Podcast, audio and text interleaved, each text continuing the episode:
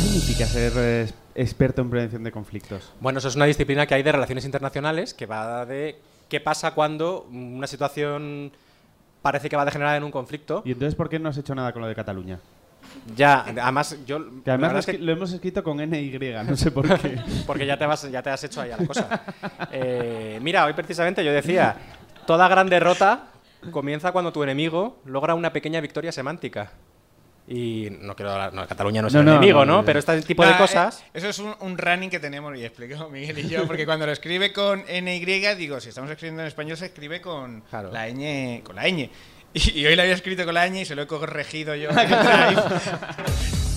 lo de las noticias. Todos los viernes en la Beat Station de Madrid y cada domingo en www.lodelasnoticias.com.